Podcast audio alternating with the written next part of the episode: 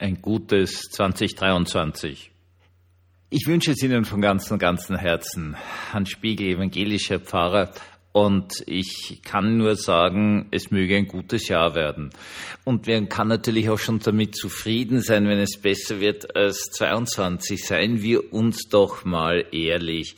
Wir sind da hineingegangen in das letzte Jahr mit der großen Hoffnung, dass die Corona-Wirkung, äh, Corona-Impfung eine gute Wirkung hat, dass die Mutationen des Coronavirus äh, bewirken werden, dass es vielleicht irgendwie sich so Richtung einer saisonalen Schnupfens entwickelt.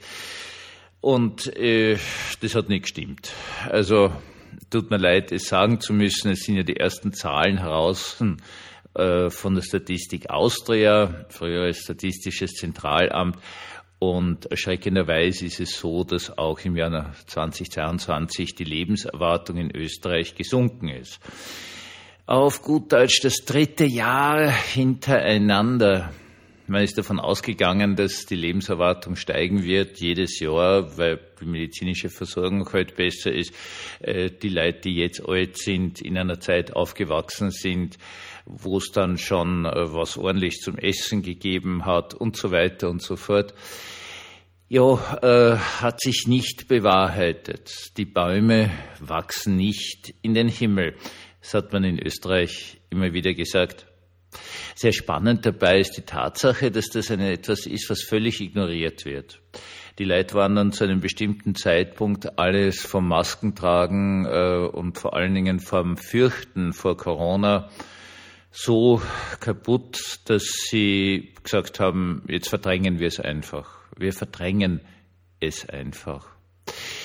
Wenn ich gesagt habe, ich wünsche euch ein gutes 2023, was ich von ganzem Herzen tue, dann es ist natürlich nicht? Und für jeden von euch ist was Gutes, was anderes. Ich weiß, es hören hier so viele Menschen zu. Erstmal herzlichen Dank, was mich total, total freut dass mit absoluter Sicherheit zum Beispiel mindestens eine Person nach statistischer Wahrscheinlichkeit äh, zuhören wird, die eine Krebsoperation vor sich hat, eine Krebstherapie, auf welcher Ebene auch immer. Für diese Person wird es natürlich das Gute sein, wenn der Krebs besiegt wird. Für jemand ganz Jungen, der gerade am Sprung hinein ist in die Arbeitswelt, wird es einfach sein, dass man einen ersten guten Posten bekommt das ist doch eine schöne Sache, wo man sie ausprobieren kann, wo man ein bisschen Geld verdient, wo man ja das Gefühl hat, die brauchen mich, die wollen mich und so weiter und so fort. Vielleicht wird auch jemand zuhören, der weiß, dass sein Leben einem Ende entgegengeht und für den das auch völlig okay ist, weil langes Leben und so weiter und so fort und erfüllt. Und jetzt sagt, das passt schon, dass ich dann nicht mehr den nächsten Silvester erlebe, aber mein Sterben bitte soll ein möglichst schmerzloses und hoffentlich würdevolles sein. Jo, auch das wäre dann ein gutes Jahr. Das heißt auf gut Deutsch, wir alle haben unsere völlig anderen Definitionen von dem, was ein gutes Jahr ist. Und egal, welche Definition ihr habt, was ihr wirklich braucht, ich wünsche euch, oder ich bete besser gesagt dafür, das tue ich nämlich immer wieder für meine ganzen Podcast-Hörer, ich wünsche euch so sehr, dass das, was für euch wirklich gut ist und wirklich notwendig ist, in Erfüllung geht. Werfen wir einen kurzen Blick auf die Ukraine. Ja, jetzt wird es bald ein Jahr werden, der Krieg. Und im Moment stecken anscheinend alle in einem, einem Schlamm drinnen. Bilder wie aus dem Zweiten Weltkrieg, aber auch Bilder wie aus dem Ersten Weltkrieg, Grabenkrieg und Graben mit, mit, mit Schlamm und Wasser drinnen und Soldaten, die dann wie im Ersten Weltkrieg immer wieder zu Frontalangriffen rausklettern aus diesem Graben und dabei sterben. Und zwar völlig sinnlos. Also sinnlosest. Wir wiederholen im Moment oder Russland und die Ukraine wiederholen im Moment wirklich wieder unbedeutende Gewinne, völlig unbedeutende Gewinne, also was weiß ich, 30 äh, Meter Und am nächsten Tag gehen die 30 Meter wieder in die andere Richtung zurück. Das wird ganz, ganz eindeutig mal das Element von 2023 sein. Russland äh, mobilisiert immer mehr. Sind wir mit einer winzig kleinen Armee angegriffen. Das darf man nicht vergessen. Gerade einmal 150.000 Mann. Das ist nichts.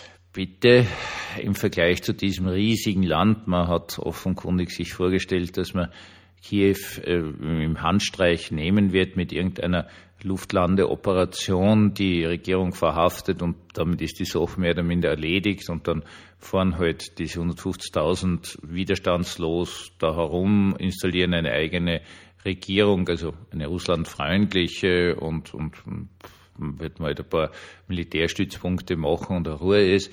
So war der Plan und das hat nicht funktioniert und jetzt kommt halt der gute alte Plan wieder mobilisieren, mobilisieren, mobilisieren und im Laufe dieses Jahres, das sagen alle Dinge, die ich jetzt so erforscht habe, wird halt Russland eine wirklich große Armee zusammenbringen. Noch nicht die Armee, die wirklich notwendig ist, um dieses riesige Land zu besetzen, wenn sich da wer wehrt. Aber die werden schon auf ihre eine Million Soldaten kommen im Laufe des Jahres und irgendwann einmal halt die ukrainische Armee höchstwahrscheinlich zusammendrücken ja, ich habe einen Podcast gemacht zum Thema abgenützt. Das ist es, was wir so sehen.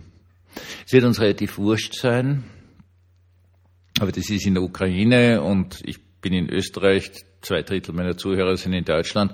Also das ist jetzt einfach ganz woanders. Für uns werden sich die Dinge einspielen die große Angst, die Hysterie an den Energiebörsen ist vorbei. Man weiß, man kriegt jetzt ein LNG und, und man hat die Sachen umgestellt und jene Sachen umgestellt und so weiter und so fort. Das heißt, wir werden weder im Dunkeln noch in der Kälte sitzen. Es wird halt teurer sein, aber auch die Inflation wird zurückgehen. Wir werden zu einer Normalität zurückkehren. Und das ist jetzt dieser ganz spannende Punkt für mich, um den es mir heute in Wirklichkeit geht. Tut mir leid, erst bei 7 Minuten 40 zu diesem Punkt zu kommen. Was ist denn die Normalität? Und das ist jetzt natürlich die spannende Frage. Vielleicht wünsche ich Ihnen sogar ein gutes 2023 im Rahmen einer christlichen Normalität. Und christliche Normalität ist etwas sehr, sehr anderes als weltliche Normalität. Weltliche Normalität, dagegen ist nichts einzuwenden, das, das ist einfach eine politische Normalität. Man, man, man hat also hier alle möglichen Hilfsmaßnahmen gemacht, man stellt Dinge um, bevorratet Erdgas, man kauft keines mehr aus Russland, sondern mir ist das alles vollkommen rätselhaft, wo das jetzt wirklich daherkommt, hat neue Verträge gemacht, wird wahrscheinlich neue Pipelines bauen. Ja, das wird so normal laufen. Die Inflation wird so auf fünf bis sechs Prozent zurückgehen und im übernächsten Jahr dann bei drei Prozent wieder landen, wenn nicht nur einmal irgendwas völlig Irrsinniges passiert. Und damit haben die Politiker dann genug getan. Das muss man sagen. Und wenn sie das schaffen, ist das eine wirklich gute Sache.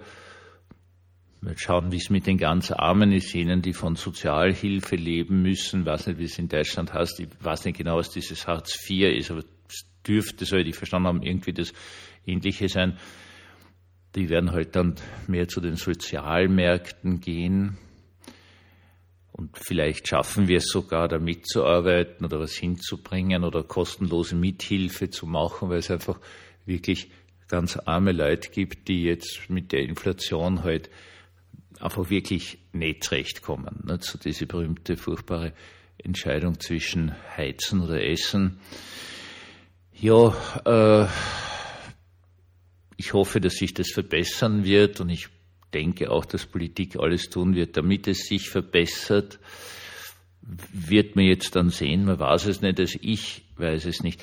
Ich weiß nur, dass es eine christliche Normalität geben muss, eine christliche Normalität, die einfach die Armen nicht übersieht. Und zwar jetzt auf jeder Ebene.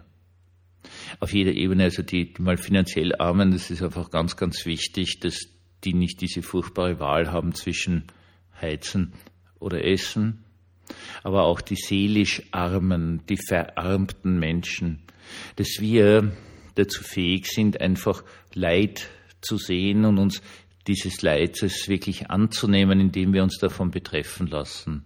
Indem man nicht sagt, so irgendwie, ja, na, furchtbar, ich hoffe, es geht Ihnen besser und ist dahin, sondern dass man halt bei dem, der leidet, wirklich stehen bleibt und sagt, so, und wie geht's da? Und wie tun wir? Und wie machen wir? Und wie kann ich dir ganz praktisch helfen, das ist dann natürlich schon etwas, was eine christliche Normalität sein sollte. Ich hoffe, dass Sie befähigt sind, diese christliche Normalität zu leben, als aktiver Teil, der Leid wahrnimmt und dann wirklich was tut, und als passiver Teil, das heißt auf gut Deutsch, dass Sie auch imstande sind, Ihr Leid zu verbalisieren, klar zu machen, zu sagen, es geht mir nicht gut, ich brauche Hilfe. Das wünsche ich Ihnen von ganzem, ganzem Herzen, weil dann, wenn wir so leben, dann wird es ein gutes 2023.